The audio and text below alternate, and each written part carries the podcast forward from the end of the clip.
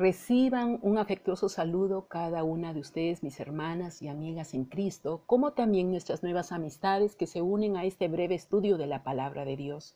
Estamos en Segunda de Crónicas 20, extrayendo algunos principios que si los aplicamos bien a nuestra vida ahora, podríamos también obtener mejores resultados de los que esperamos o deseamos.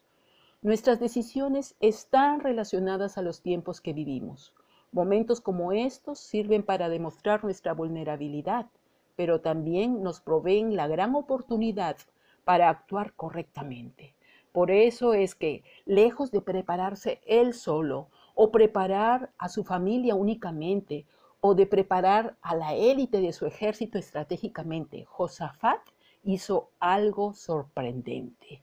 Hizo venir de todas partes a los moradores de Judá para ayudarles a poner su corazón, sus fuerzas, sus pensamientos, su mirada, su fe y atención junto con Él, únicamente en Dios y en sus verdades eternas.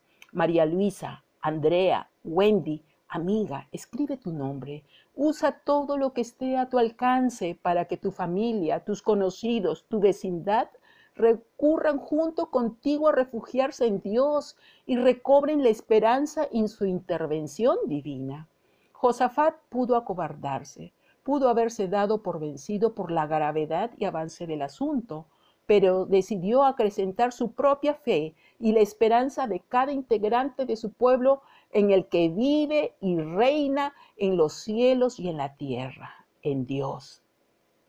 Eva, Nancy, Flora, amiga, escribe tu nombre, que los que te rodean acrecienten su amor, su fe, su obediencia a Dios juntamente contigo, al compartirles las verdades divinas del Evangelio, de su palabra.